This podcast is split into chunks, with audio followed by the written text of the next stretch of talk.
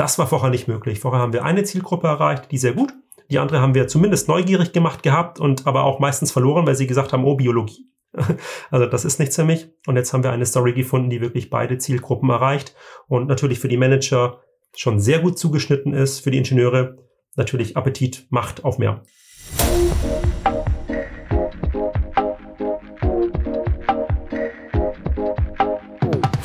Bei mir heute Dr. Moritz Meyer. Moritz ist äh, Startup-Inhaber, Geschäftsführer, CEO von Elise, elise.de. Und äh, was sich genau dahinter verbirgt, äh, kommt jetzt, weil es viel äh, mit Gründergeist, mit Storytelling und mit Vision zu tun hat. Moritz, ich freue mich sehr, dass du dabei bist. Ja, vielen herzlichen Dank für die Einladung. Ich freue mich auch sehr, Theo. Elon Musk hat mal gesagt, wenn es um Veränderung geht, wenn es alternativlos ist, dann musst du Veränderung umarmen. Und ich glaube, kaum gibt es eine Branche wie die Autoindustrie wie in Deutschland, wo man diese Veränderungsdynamik so stark merkt und realisiert. Du hast viele Berührungspunkte mit der Autoindustrie. Wie nimmst du die Situation dort wahr? Ja, es ist sehr dynamisch, definitiv. Also klar, Automobilbranche in Deutschland ist so, ja, mit die, die Leitindustrie, würde ich fast schon sagen. Das ist so der Schwerpunkt eigentlich, wo wir auch im Ingenieurswesen eigentlich drauf fokussieren hier. Und ja, hat sich einiges getan in der Vergangenheit und ähm, wir als, ich sag mal, Softwareentwickler, der hauptsächlich im Automobilbereich äh, seine Kunden auch hat, merkt es natürlich immens, wie da der, der Innovationsdruck steigt. Ähm, wie wir immer mehr Innovationen bringen müssen, wie die Zyklen kürzer werden des Entwicklungsprozesses, der, der Variantenvielfalt. Ähm, letztens äh, gerade natürlich wieder die, die Frage, sind die Diesel noch aktuell oder geht es in Richtung Elektromobilität? Kompletter 180-Grad-Schwenk eigentlich von der ganzen Industrie, die da uns da bevorsteht.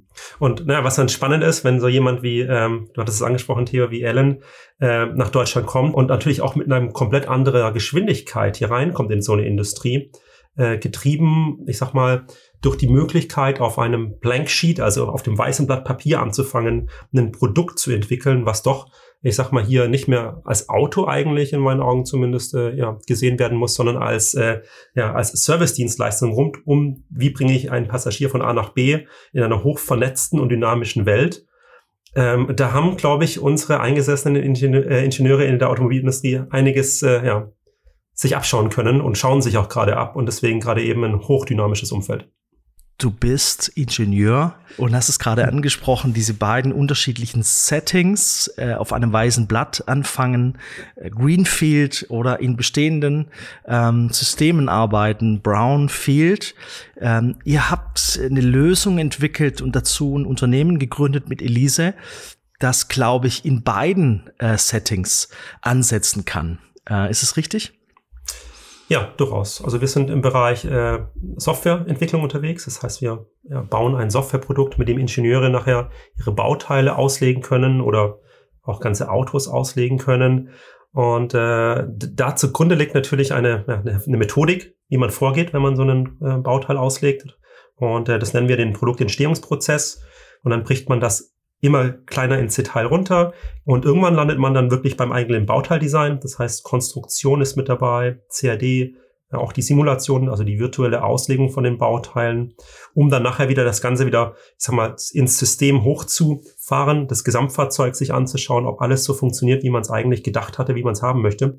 Und das ist ein extrem komplexes Unterfangen. Also der Produktentwicklungsprozess, gerade bei so einem komplexen System wie einem Automobil, ist absolut erstaunlich, dass es überhaupt funktioniert. Wir haben Linkslenker, Rechtslenker. Jeder darf sich im Prinzip noch die, die Zierleisten einzeln aussuchen. Du hast wirklich die Chance, eigentlich dein Produkt Wünsch dir was. zu customizen, ganz genau. Und das zu überführen in die komplette Produktentwicklung, das ist ein komplexes Thema. Und das Problem ist einfach, ähm, dass wir diese zwei Trends eben auch gerade eben sehen. Wir sehen, es wird komplizierter. Jetzt fängt wahrscheinlich sogar noch die, die, die Nachhaltigkeitswelle an, auch die Automobilisten zu treffen. Das heißt also, wie viel CO2 bei der Produktion, im Lebenszyklus, wahrscheinlich bei der Materialauswahl sogar schon am Anfang eine Rolle zu spielen. Das heißt einfach, es wird immer mehr, was man berücksichtigen muss, immer mehr, wo man drauf acht geben muss. Und auf der anderen Seite merken wir aber durch solche neuen Firmen wie Tesla, dass es auch einen extremen Druck gibt, immer schneller und innovativer zu sein. Und diese beiden ganz, ganz großen Treiber schneller zu sein und eine höhere Komplexität zu handeln, ist eine Herausforderung, ja. Ihr helft also Elise mit dieser Software in dem Produktumfeld, Produktentwicklungsumfeld hochkomplex, ähm, trotzdem Produktentwicklung zu beschleunigen sozusagen. Ja? Wie kamt ihr auf diese Idee? Was ist die Gründer-Backstory von euch? Ja, es ist eine sehr lange Reise gewesen, auch eine extrem spannende Reise, weil wir haben im Prinzip ja, das Problem am eigenen Leib erfahren dürfen zu Beginn. Wir waren äh, am Forschungsinstitut und haben innovativen Leichtbau betrieben, also haben uns äh, mit der Automobilindustrie hauptsächlich zusammengesetzt und haben äh, ja, eigentlich Aufgaben gelöst, die heute auch die Ingenieure in den Automobilfirmen eben lösen müssen. Bauteile optimieren. Daher kommt auch der Name, Baut oder? Äh, Elise? Ja, ja, so ein bisschen, ja. Elise ist eine Abkürzung für Evolutionary Light Structure Engineering, also evolutionärer Strukturleichtbau, wenn man das auf Deutsch mal übersetzen dürfte. Genau, und die Fragestellung war einfach, wie kriege ich Bauteile performanter, kostengünstiger, leichter? Und äh, das haben wir lange Zeit als Dienstleistung gemacht und haben da eigentlich am eigenen Leib erfahren, dass die Software-Tools, die die Ingenieure verwenden und die Prozesse, die sie auch dort anwenden, einfach Käse sind. Wir bewegen uns da äh, in einer in einer Methodik und in einem auch Software-Stack von vor 30 Jahren zum Großteil. Die einzelnen Tools haben sich natürlich verbessert, aber die Art und Weise, wie wir Produkte entwickeln, ist immer noch die gleiche. Und es war ganz lustig. Wir hatten dann einen Studenten, der kam mit einer Idee von den Architekten ähm, ums Eck und hat gesagt, ich habe hier ein Programm, das nutzen die Architekten, um Generative Design zu machen. Wie zum Beispiel die Zaha Hadid Architekten kennt man vielleicht aus den großen äh, Gebäuden in Abu Dhabi und in, in Dubai. Ähm, und diese Formen sind so komplex, dass man sie eigentlich nicht mehr von Hand zeichnen möchte, sondern dass dort mathematische Algorithmen im Hintergrund stecken, die das machen für den Designer. Und der Designer stellt eigentlich nur noch die Regeln auf, wie so ein Design Pattern, also so, so eine Form auszusehen hat. Und diese Idee, die fanden wir mega spannend. Und äh, dieses Prinzip haben wir genommen und haben es in die Ingenieurswelt übertragen. Und daraus ist jetzt unsere Software entstanden, eine grafische Programmiersprache, Low-Code für Ingenieure, wo eigentlich jetzt Bauteile entstehen können, nicht mehr durch händische Skizzen, händisches Auslegen, sondern nur noch durch Algorithmen, durch Logiken. Der Ingenieur macht nicht mehr von Hand, sondern der Ingenieur sagt nur noch, ich hätte es gerne so definiert, den Regelkatalog, wie das passieren soll. Und dann haben wir High-Performance-Simulationsrechner und Algorithmen, die das eigentliche Ausgestalten für uns übernehmen. Und diese Methodenänderung ist aber äh, nicht nur ein kleiner Innovationsschritt, sondern es bedeutet ja für ganz viele und für viele Workflows ja tatsächlich so eine Art Revolution. Wie, wie gehen denn gerade Ingenieure, Fachbereiche, Unternehmen in Deutschland ähm, damit um, wenn ihr mit so einer revolutionären Idee um die Ecke kommt? Ja, das ist eine, eine sehr, sehr spannende Frage. Ich würde sagen, es gibt äh, komplett unterschiedliche Reaktionen. Wir haben äh, manche Leute, die sehen so eine disruptive Technologie ähm, als eine Chance, die, die, die erkennen das Potenzial und äh, lernen damit umzugehen, zu innovieren und sind in kürzester Zeit wirklich hellauf begeistert, wie viel Zeit oder wie viel ja, man eigentlich damit machen kann und was man sparen kann.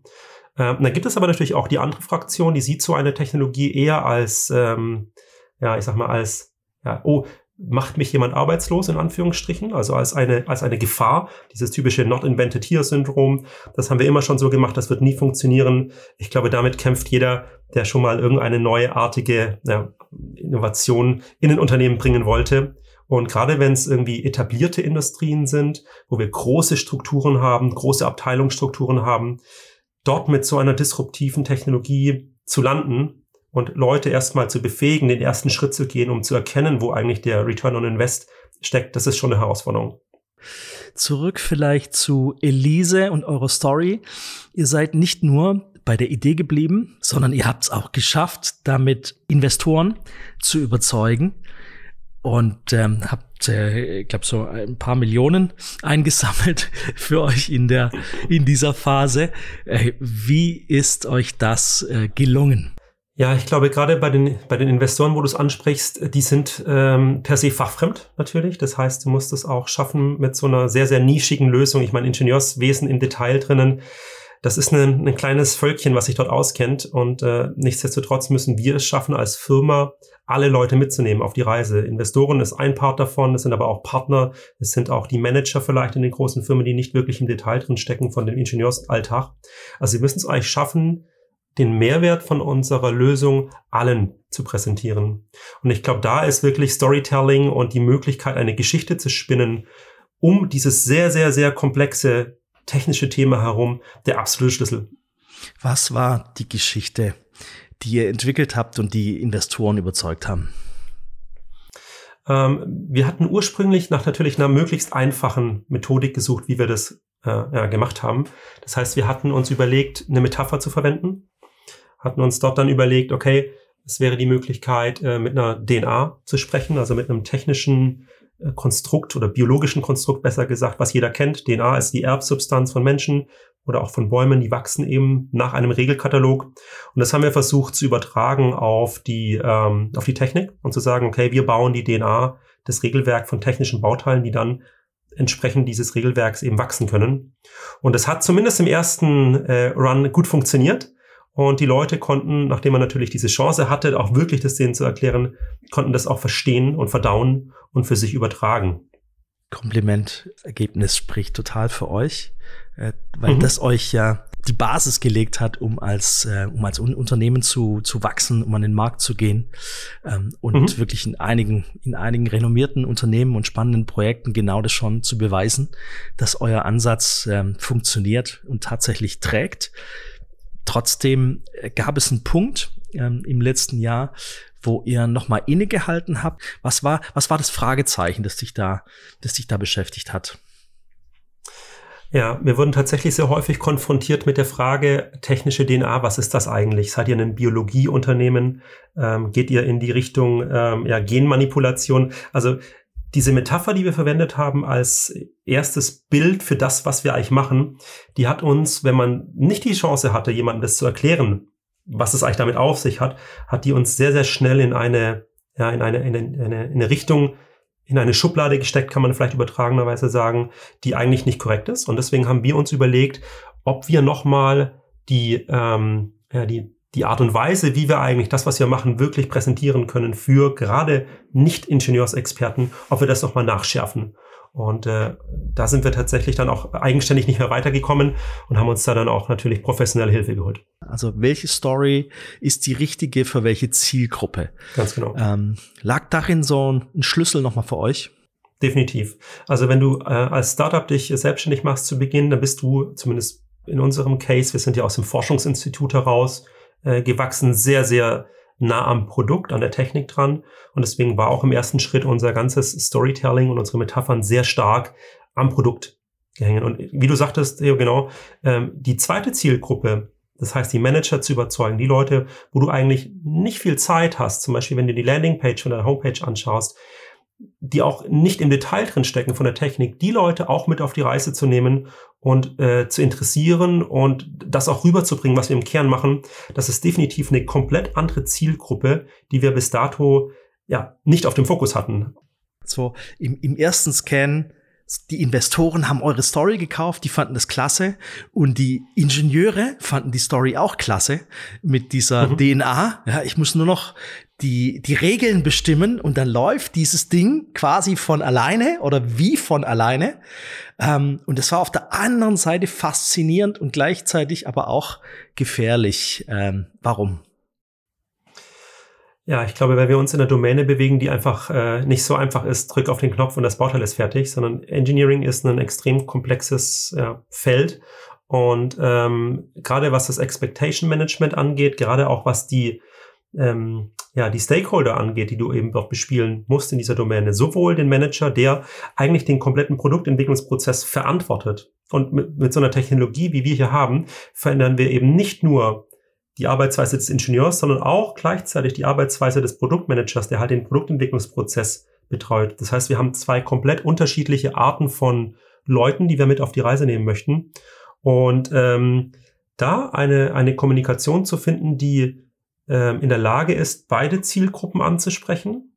Ähm, das ist eine riesengroße Herausforderung gewesen. Ich glaube, wir hören sehr, sehr stark darauf, was uns äh, unsere Partner auch sagen. Wir sind sehr auf, ja, auf Feedback äh, erpicht, zurückzuringen, auch zu fragen, ist unsere Kommunikation so, dass man ja davon was mitnehmen kann? Kurz vielleicht aus dem Nähkästchen auch geplaudert, Moritz, vielleicht auch für andere, die in ähnlichen Konstellationen sind. Was ist für dich ein wertvolles Feedback oder Sounding Board, das dir hilft, Oh, das kann im familiären Kreis sein.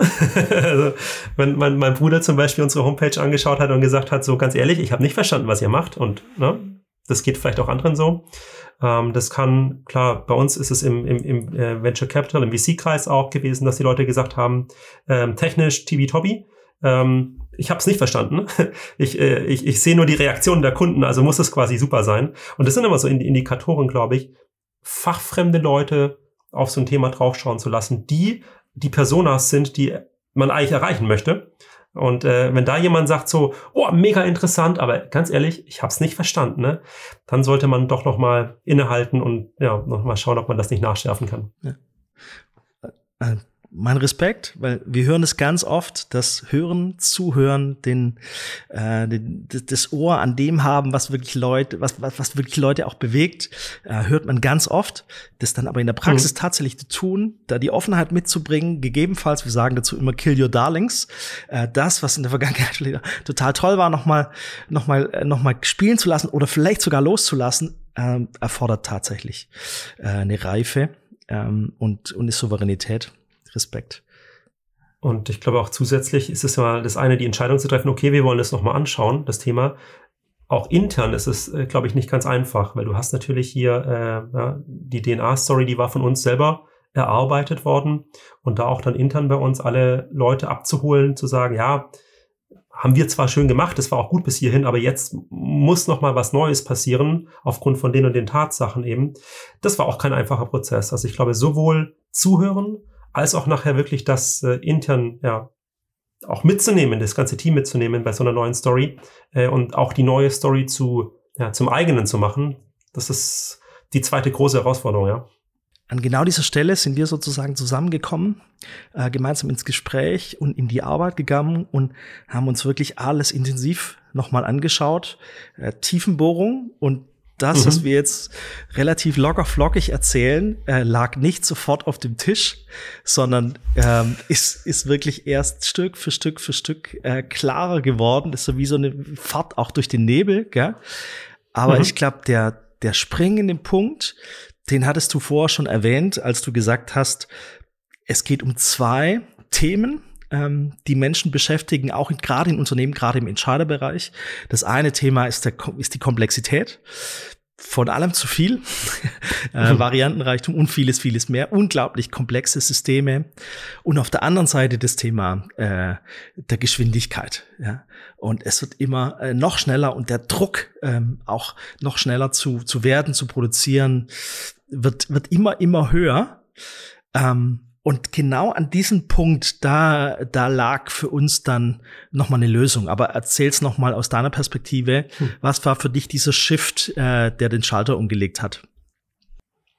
Ja, wie du sagtest, es war eine, eine, eine Reise, glaube ich. Wir hatten nicht, ich weiß nicht mehr, in Summe waren es vier oder fünf oder sogar noch mehr äh, Varianten, um die Frage einfach halt, die Kernfrage zu stellen, wo liegt wirklich der, der, der Pain, den wir lösen? Was ist wirklich der, der Kerngedanke, um den sich unsere Software dreht, weg vom Technischen hin zu, worum geht's eigentlich hier, wenn man es runterbricht. Und das ist, glaube ich, in, das in eine Geschichte oder auch in Worte zu fassen, die auf den Punkt des Erzählen, was man macht, ist äh, nicht einfach. Und ich glaube, wir hatten mehrere Versionen und äh, auch Calls mit, mit euch und mit, ähm, mit unterschiedlichen ansetzen und dann haben wir natürlich intern auch immer die Stakeholder wieder mitnehmen müssen. Dann kamen da neue Ideen rein, äh, auch mal komplett zerstörerische Ideen, weil ein ganz neuer Gedanke von der Seite reinkam. Ah, das könnt ihr so nicht machen.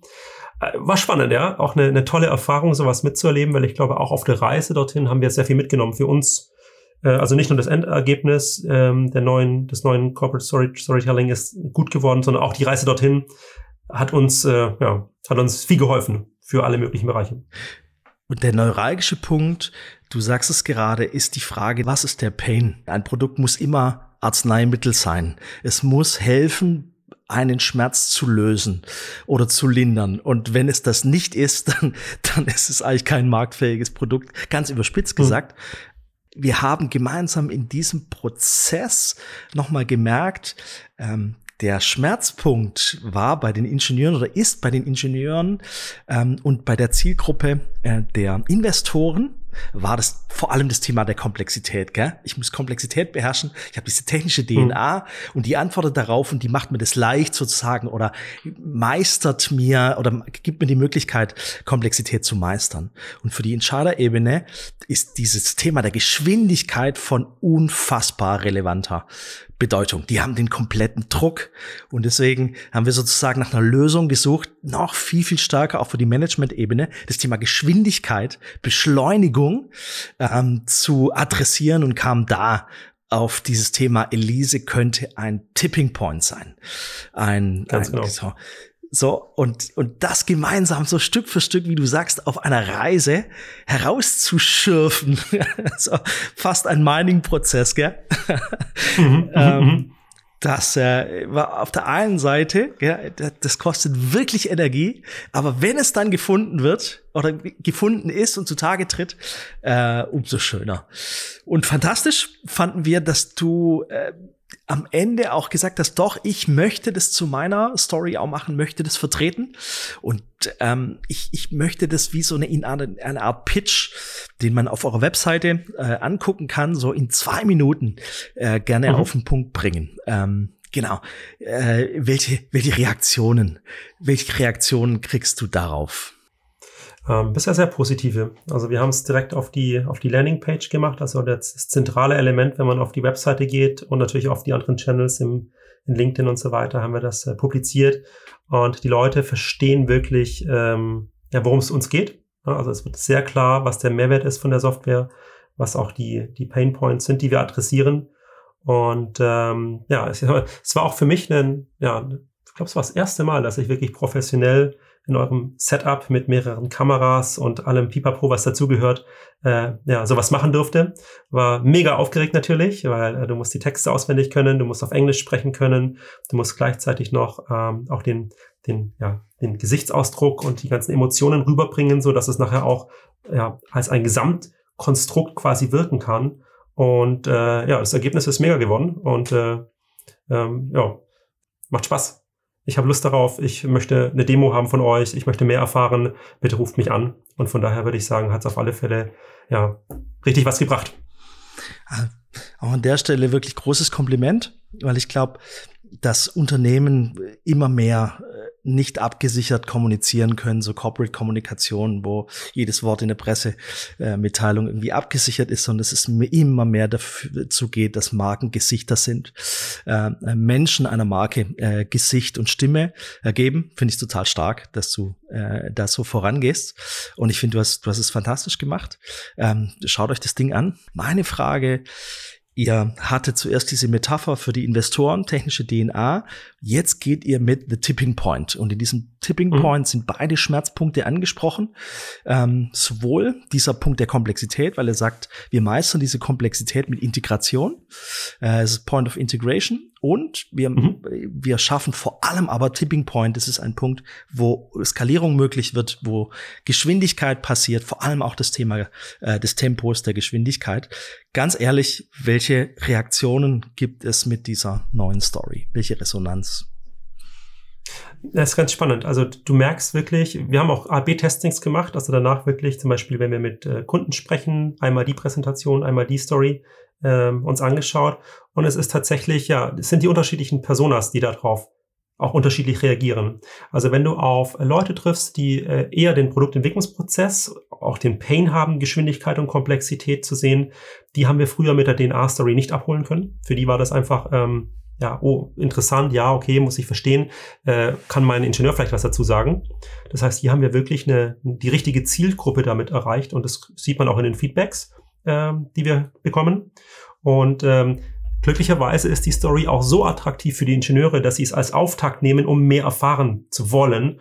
Und dass wir dann im zweiten Schritt die Möglichkeit haben, in die Details zu gehen, die technische DNA, wenn möglich oder notwendig eben nochmal, ja, nicht rauszuziehen, wäre der falsche Ausdruck, aber dort in die Details reinzugehen. Und ich glaube, das war vorher nicht möglich. Vorher haben wir eine Zielgruppe erreicht, die sehr gut die andere haben wir zumindest neugierig gemacht gehabt und aber auch meistens verloren, weil sie gesagt haben, oh, Biologie. Also das ist nichts für mich. Und jetzt haben wir eine Story gefunden, die wirklich beide Zielgruppen erreicht und natürlich für die Manager schon sehr gut zugeschnitten ist, für die Ingenieure natürlich Appetit macht auf mehr. Wenn du aus diesem Prozess anderen etwas als Tipp mitgeben könntest, die sagt, eigentlich müssten wir mal so einen Prozess machen, was wäre dein Tipp? Ähm, das Ganze ohne Zeitdruck zu machen. Ja, also ich glaube, das ist äh, so, so eine Sache, muss sich finden. Wenn man da irgendwo auf etwas hinarbeitet oder sowas, das ist meistens, äh, geht die Kreativität irgendwie verloren. Und ich glaube, man muss, äh, man muss spielerisch an das Thema rangehen. Also einfach die, die Möglichkeit haben, auch nochmal Sachen über den Tisch zu schmeißen, wegzumachen, einen Kreativprozess anzustoßen, offen zu sein für, für neue Möglichkeiten. Also das war mein, mein Key Learning, auch diesen, dieses Loslassen von unserer initialen Idee und offen zu sein für neue Sachen, sich die anzuhören. Ich glaube, das ist einfach es geht überall so, wo man eigentlich nicht Fachexperte ist in einem Bereich, wo man eben mit Experten zusammenarbeitet, dass man manche Sachen erstmal äh, zur Kenntnis nimmt, dann drüber nachdenkt und dann manchmal auch im zweiten Schritt erst merkt, oh, das ist ja richtig gut. ähm, das heißt, dieses, äh, ja, ja, diese, Ex diese Erfahrung mitzunehmen, einfach mal sich drauf einzulassen, ausprobieren, äh, auch offen zu sein für das, was rauskommt. Ich glaube, das ist ganz, ganz wichtig. Die Tipping Point Story, die jetzt neu ist, die findet sich in dem Film, äh, wo du quasi in dem Pitch 120 Sekunden äh, das, äh, das transportierst. Diese Story findet sich auch komplett auf eurer Webseite, vor allem auf der Startseite, so als Erstdialog auch, äh, erster Eindruck mhm. von Elise. Ähm, ihr setzt es in Präsentationen ein, es gibt euch die Möglichkeit, Ersttermine äh, zu bekommen, dass da Türen aufgehen, Leute, Ingenieure sind interessiert, sich damit weiter zu beschäftigen. Wenn du so das Potenzial nochmal dieser Story, äh, Tipping Point Story anschaust, wo denkst du, könnte so auch vielleicht als Meilensteine auch für die nächsten Jahre, was könnte damit noch werden? Ähm, ich glaube, man kann das direkt mit der Marke noch verbinden. Also wenn du äh, zum Beispiel bei uns bei Elise, ähm, der, der Subheadline, das haben wir noch nicht so stark nach vorne gemacht. Ich glaube, da ist noch Potenzial. Nicht zu sagen, Elise, the tipping point for your engineering processes in dieser Art und Weise. Ähm, da arbeiten wir dran, ähm, das nach vorne zu stellen. Ähm, wir haben diese schöne Metapher, dass eine gerade Linie in ein exponentielles Wachstum übergeht, also diesen, diesen Tipping Point auch grafisch darzustellen. Ähm, ist uns schon gelungen, in, wie du es gesagt hast, in mehreren Medien wie PowerPoint-Präsentationen und Webpage. Aber da ist natürlich noch viel Luft nach oben, das auch durch die ja, weiteren Medien in unseren Video-Sessions und so weiter einzuführen. Also ich denke, es ist definitiv ein Leitmotiv, was man sich hier geschaffen hat damit und was man sukzessive ausbaut. Blick nach vorn für euch als Firma, für Elise. Wo seid ihr in fünf Jahren, Moritz?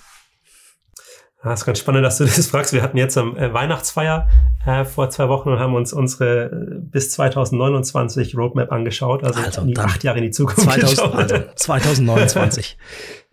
ich weiß nicht, ob du einen, ob du einen, ähm, ein Marvel-Fan bist und ob du Iron Man kennst. Natürlich. Natürlich. Ähm, und Iron Man hat äh, so eine, ja, einen Gehilfen, der nennt sich Jarvis.